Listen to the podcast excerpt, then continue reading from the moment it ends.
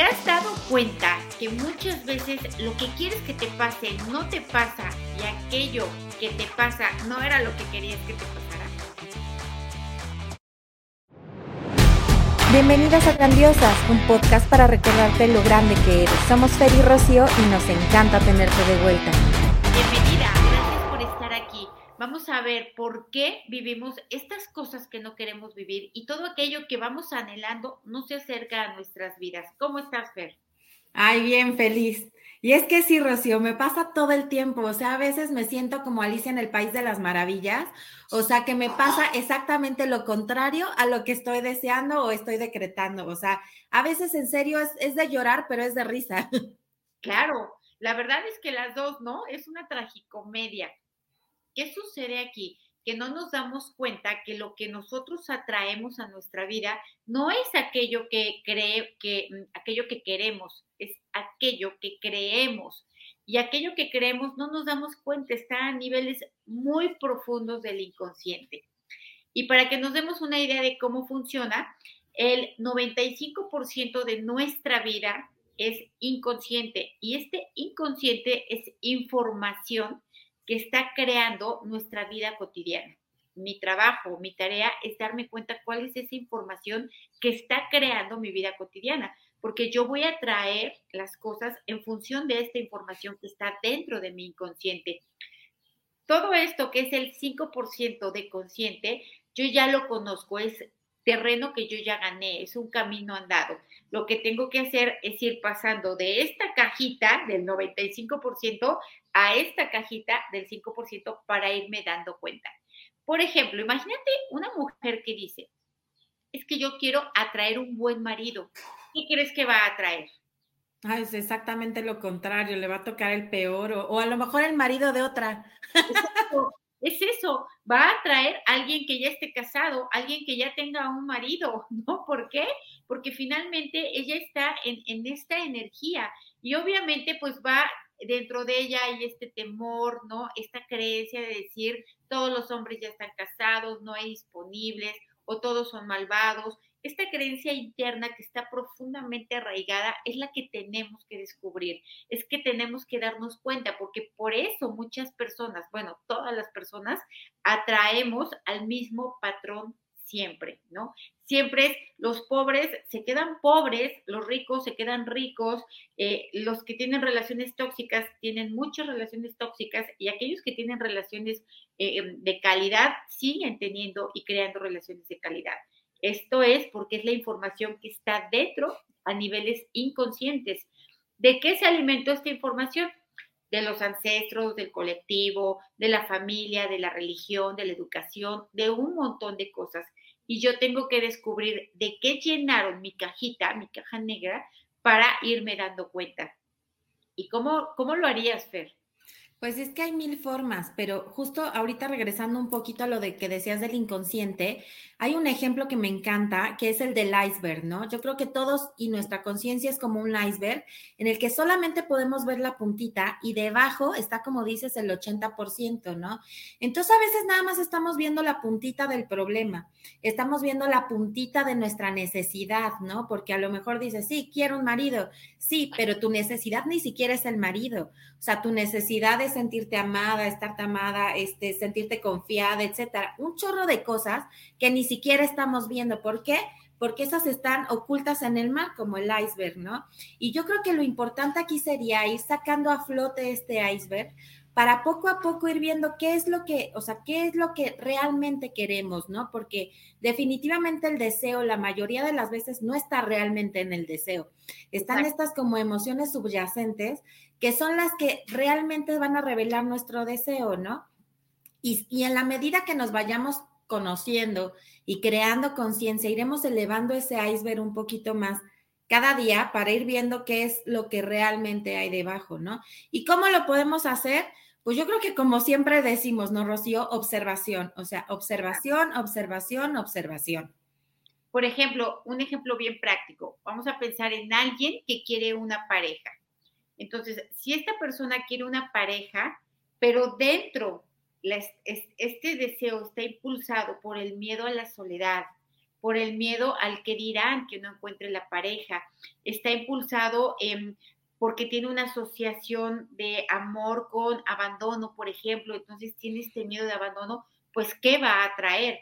Va a traer una pareja seguramente, pero con la información que está dentro de su inconsciente, información que ella no se ha dado cuenta, ¿no? Muchas personas me dicen, es que no sé qué hacer, o sea, todo el tiempo por ejemplo, alguien que tiene un padecimiento económico, dice, es que yo trabajo por dinero, hago para tener y, todo lo que me digan que tengo que hacer para poder tener dinero lo hago y no, y no tengo. ¿Por qué? Porque está diciendo en el campo de las posibilidades, no tengo dinero, no tengo dinero. Al decir yo quiero dinero, estoy diciendo, pues no lo tengo. Que no lo tienes desde la carencia.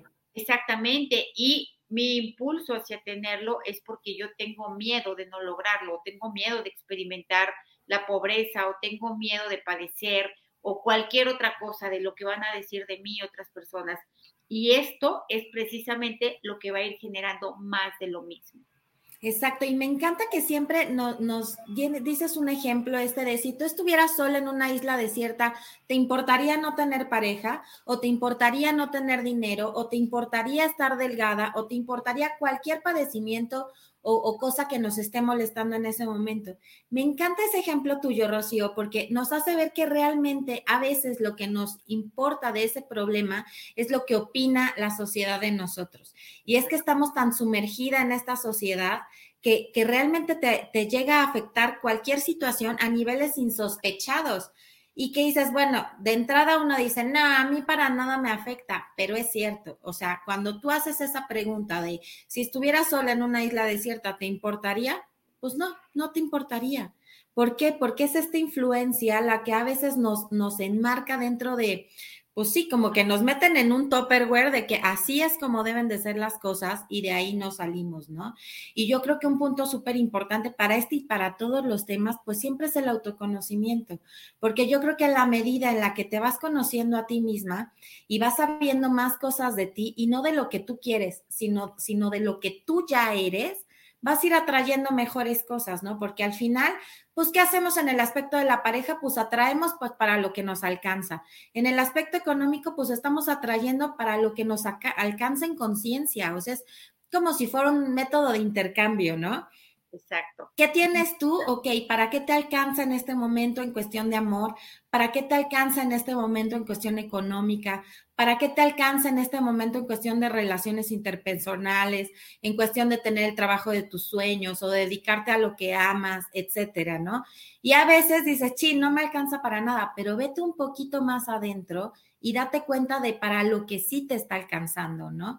Porque a veces vemos solamente, como dicen en México, el negrito en el arroz, o sea, como que el detalle, y no te estás dando cuenta todo lo que sí tienes, ¿no? Y ahí entraría otro punto súper importante que es la gratitud.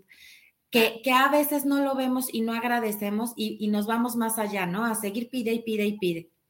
Exactamente que estamos pidiendo desde la carencia, desde el temor, em, desde el miedo a lo que dirán otras personas. Y es que aquí, por ejemplo, ¿cuántas personas tienen hijos sin desear verdaderamente tener hijos, sino porque es el paso, paso que sigue, porque la mamá quiere, porque la suegra quiere, porque todo el mundo quiere, pero no tienen verdaderamente la vocación. ¿Y te has dado cuenta, Rocío, cómo estás de novia? ¿Y, y para cuándo la boda? Todo el mundo, ¿no? ¿Y para cuándo la boda? Te casas y entonces llevas dos meses de casada, ay, ¿para cuándo los hijos? ¿No? Ya tienes el primer hijo, ay, ¿para cuándo la parejita? Ay, sí. o sea, es una presión constante, constante, constante.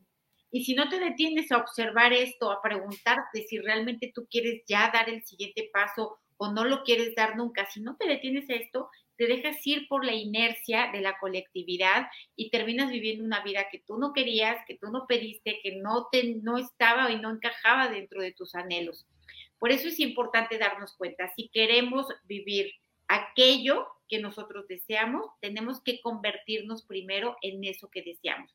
Si quiero amor, me quiero me tengo que convertir en amor.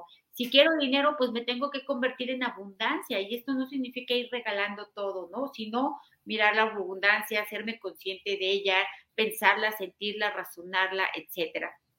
Y e ir descubriendo todo aquello que no me doy cuenta de mí misma pero que es muy fácil verlo si yo me doy cuenta de las motivaciones que llevan detrás mis deseos. Si me motiva realmente un querer un coche, el gozarlo, el disfrutarlo, el estar más segura, el tener más comodidad, si eso es lo que me motiva o realmente me motiva el que va a decir mi vecino, qué va a decir mi amiga, eh, que voy a estar por encima de los demás, etcétera. Cuando el obtener poder, etcétera, ¿no? Claro, cuando yo observo mis motivaciones detrás, me voy a dar cuenta qué hay en mi inconsciente y con eso avancé un montón. Claro, hay que actuar en consecuencia.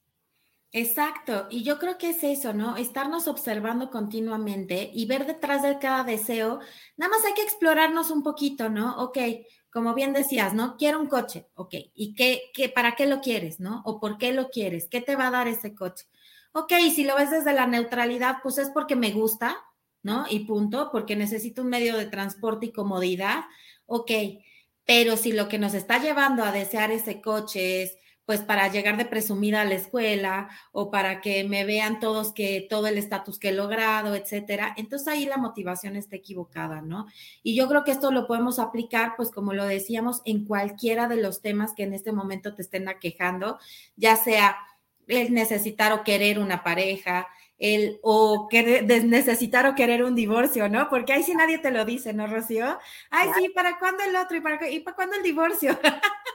Y después de tantos errores que ya cometiste por estar ahí atrás de lo que te van diciendo y para cuándo y para cuándo y para cuándo, te metiste en un show de, de estar aceptando cosas que ni siquiera querías, que dices, bueno, ¿y ahora para cuándo el divorcio, no? Y hay gente que se queda ahí estancada pues para toda la eternidad porque pues así lo juraron.